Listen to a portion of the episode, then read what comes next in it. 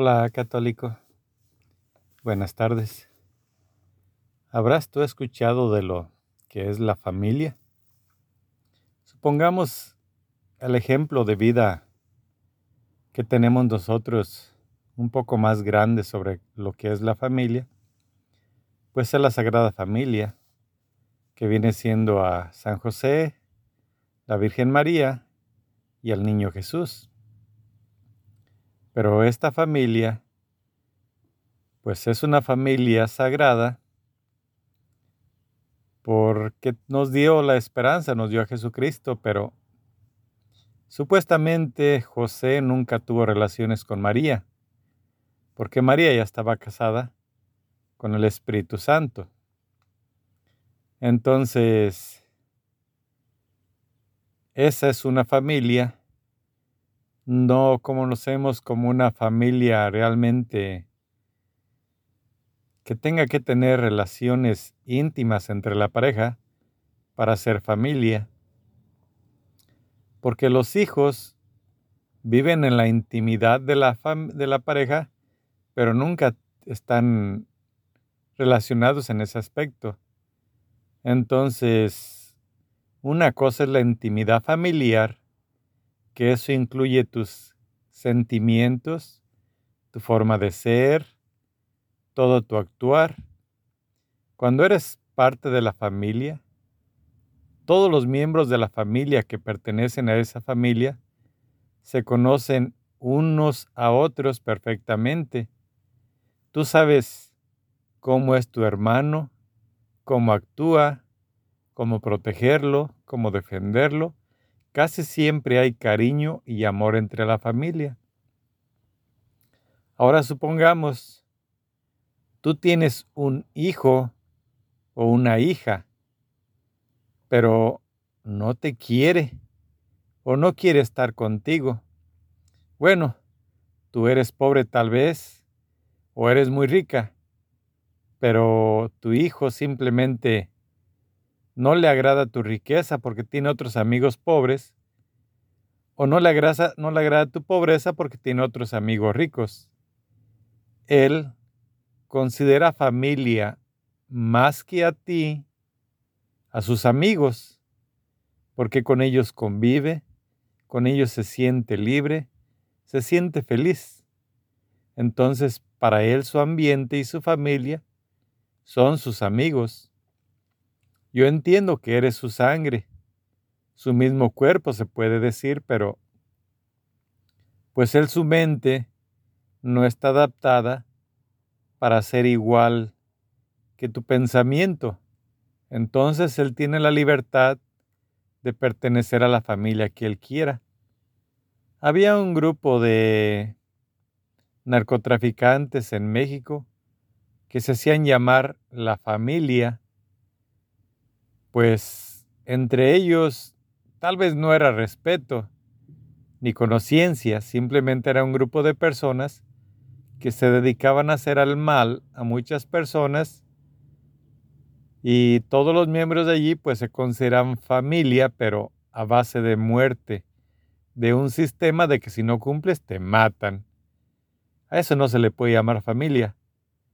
Son asociaciones delictivas en las que una vez que te metes, te amenazan con la muerte, sino el único modo de apartarse de ellas es desapareciendo de ellas o acabando con ellas, disolviéndolas. Pero no es fácil escapar de esas amenazas de muerte que existen. Entonces la familia es un grupo voluntario de personas que quiere reunirse no es necesariamente lo que es la sangre, sí. Lo lógico y lo ideal de la familia es el papá, la mamá y los hijos. Aquí puedes incluir los abuelos, los tíos, los primos, los primos segundos y toda la parentela que quieras de las generaciones que quieras, siempre y cuando haya respeto y amor por esos parientes. En cuanto termina el respeto o el amor, o te hacen menos, pues ya no es familia. Podrán decir que es tu familia, pero si no te respetan, si no te aman, si no te quieren, pues no son tu familia. Tienen la misma sangre, sí. Tienen los mismos nombres, descendientes de donde mismo, pero no piensan igual. O te piensan que eres diferente, que eres menos. Normalmente la familia, todos son iguales, claro que sí, con su rango y su respeto. El respeto de los hijos a los padres, de los menores a los mayores, de los de diferente posición, por sus logros, pero todo eso es con un respeto, un cariño, un amor y sobre todo una confianza. Cuando ya no tienes confianza en una persona de tu familia, ya no es tu familia. Dentro de las familias existen miembros que no se llevan unos con otros. Están relacionados entre muchos entre sí, pero no con una o con dos, tres personas de los mismos integrantes, porque ellos, entre ellos, tienen ideas diferentes, encuentros diferentes, gustos diferentes, y son tan diferentes que no se puede convivir con ellos por esas diferencias. No se aceptan y al no aceptarse, pues no son familias. Tu familia puede ser aquel grupo religioso. Por ejemplo, en las iglesias católicas existen muchos grupos de oración que se reúnen para rezar rosarios, novenas o celebraciones. Normalmente todos ellos se conocen, saben las necesidades de cada uno, entonces todos ellos se consideran familia. Muchas veces son capaces de dar todo por ellos, inclusive hasta la vida. ¿Por qué? Porque se les ama, se les quiere, se les, se les respeta como a familia. No son sanguíneamente relacionados en nada, pero es un aspecto que tienen en común. Asimismo, hay equipos o grupos delincuentes de amigos que se dedican a robar o a matar, pero entre ellos hay una sólida reunión que nadie puede romper. Nadie te puede quitar la desconfianza de tu amigo, por más cizaña o cosas que quiera hacer a través de algunas otras personas de tu la confianza que tú tienes sobre esa persona, pues sí te genera una duda que tú tratas de resolver y si no la ves o si no te afecta, pues no la resuelves porque no te interesa tú tienes confianza en la persona y no importa pase lo que pase, tú confías tu vida a esa persona. Eso es familia. Y tú cuando confías todo tu amor, toda tu confianza, toda tu vida a Jesús, tú eres parte de la familia de Jesús. Él te reconoce como familia porque tu confianza está en Él. Si siempre que tienes problemas acudes a Él, pues Él es tu familia. Y si no lo traicionas mucho, bueno, cometes pecados que no le agradan a Él, pero somos humanos y en nuestra humanidad no debemos pecar, debemos evitarlo lo más que pueda.